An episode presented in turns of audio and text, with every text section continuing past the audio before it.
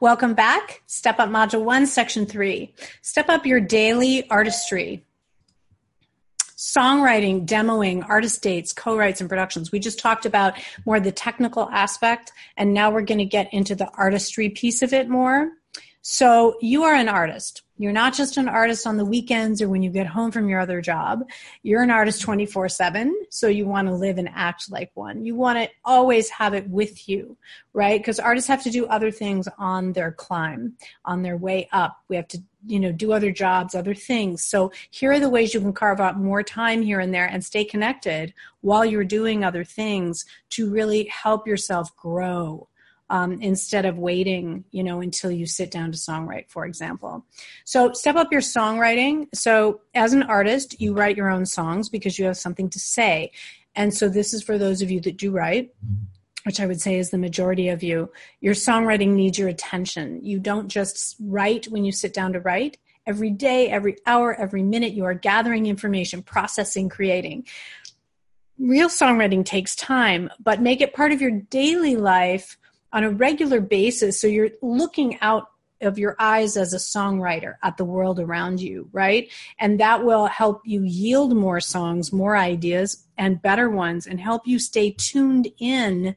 Uh, and, you know, uh, people say they wrote a song in 10 minutes because they continually tune in and they write a lot, okay?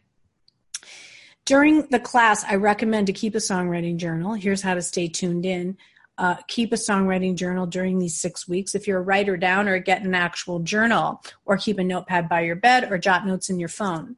But jot down ideas as they come to you throughout the day. Keep a list of song titles, lyric ideas, concepts, and ask your subconscious for help with your songwriting. And I know this sounds woo, but your subconscious is part of you. It's it's not out there. It's part of you. It's your consciousness. And so before bed, ask for songs to come to you, and then don't be surprised if you wake up with them in your head in the middle of the night. Um, be sure to write it down and record any melodies that come because you will forget it, even if you think you won't. Um, you are being downloaded. Okay, so that's a way of stimulating ideas. Songwriting is a daily thing. It doesn't always require hours of writing. It can be 10 minutes here, 20 minutes there. The important thing is to tend to it daily. With that frequency, when you write daily, your brain develops a habit and will go to work throughout the day building ideas for you. You want to stimulate your songwriter self by tuning into your songwriting brain throughout your waking and sleeping hours you are a creator 24 7. So get into the daily writing practice of as little as 10 to 20 minutes a day and train your subconscious to be creative 24 7. Like I said, you hear an artist say, I wrote that song in 10 minutes. That's a byproduct of their brain working during their day or while they're sleeping, and you can literally put your dreams to work for you tune in throughout the day and tune into these unexpected times when ideas can come to you during your daily commute. Jot down, record quick ideas on your phone. Traveling always does it for me, like airplanes. Song ideas come like crazy, I think, because I'm just sitting in that chair and I can't get up and do a million things, right? Um, especially before Wi-Fi. But uh, watching movies, ideas always come to me when watching film. Uh, screenwrite, script writing, screenwriting is similar to songwriting without the rhyming, but they're they're you know able to consolidate big thoughts into phrases. So ideas always come to me when I'm watching movies. Reading a book, my record was born from reading the Four Agreements. I got so inspired every page I turned, I heard music, right? Out on a date when emotions are stirring, when you fall in love or out of love, lots to write about. During sleep, your brain is working, dreaming, firing ideas. Uh, when you first wake up, you're half in dream time. You know, you find ideas will come to you easily. Taking care of your kids or family functions, look at all of the archetypes and the family patterns and the lineage and the way people think and characters and notice those parts of yourself that are parts of from from your family from other members that's an interesting study you know songwriters are good observers observe, observe observations they have observations of people around them you can practice your uh, even when you're people watching you know what that person's like where they grew up those kinds of things help you in the tactical pieces of songwriting. Listen to lectures and trainings a great time for ideas to pop. At concerts watching your favorite artists perform there's nothing like music to inspire ideas in you. The trick is be sure to write it down when those ideas come. You won't remember them. If you're a writer downer i created a quick worksheet where you can keep track of lyrics as they flow a list of titles. If you write a song title every day you've got 42 titles by the end of Step Up, and you will be inspired to find those deeper things to write about during this program. Um, and write lyrics freely for 10 minutes a day. And keep in mind this process and throughout your day, noticing things and noticing people and situations and emotional experiences and, and all kinds of these kinds of experiences of life or what we write about, um, that it will get those free flowing songs coming quickly to you when you do sit down to write.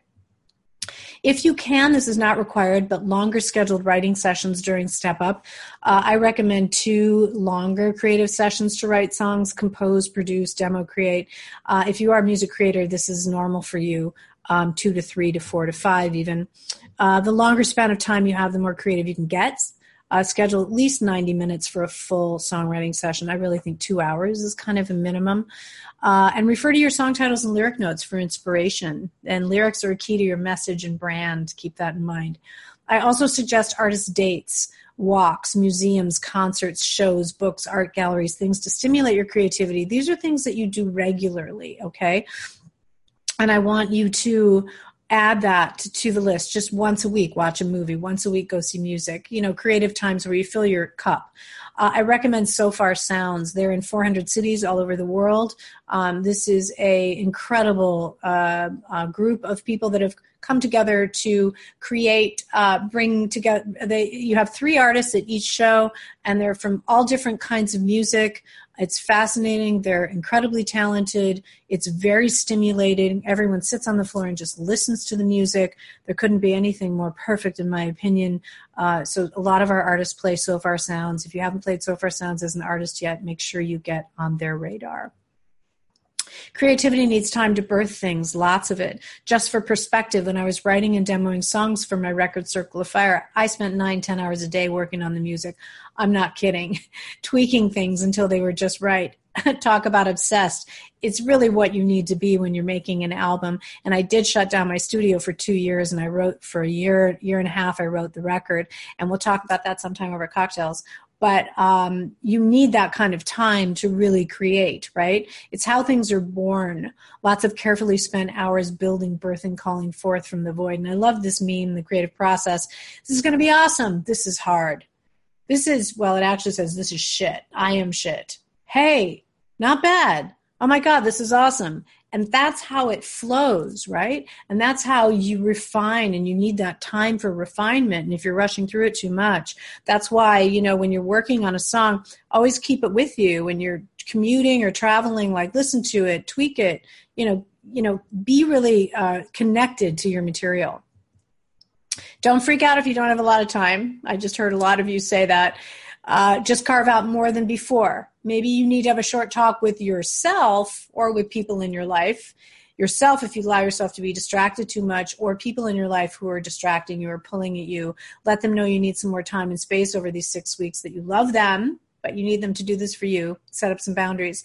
Like maybe designated times you'll be unavailable, or you might get up in the middle of the night to go write, not to go look for you or worry about you. That you'd appreciate if they could help out with the household chores a bit more during this time. It's only six weeks. Remind them you'll be back. You need to carve a little time and space to create. And this is a powerful way to practice stepping into your power. Section three summary. You're a creator 24 7, not just when you create. So live and act like one. Songwriting is a daily thing. Creating music is a daily thing, not just when you sit down to write or record or demo. Collect ideas throughout the day. Keep a songwriting journal. Jot down ideas as they come to you. Schedule two longer writing sessions if you're game for it, at least 90 minutes. Go on an artist date to stimulate your muse. Creativity takes time to birth things. Make more time than you have been. On to section four.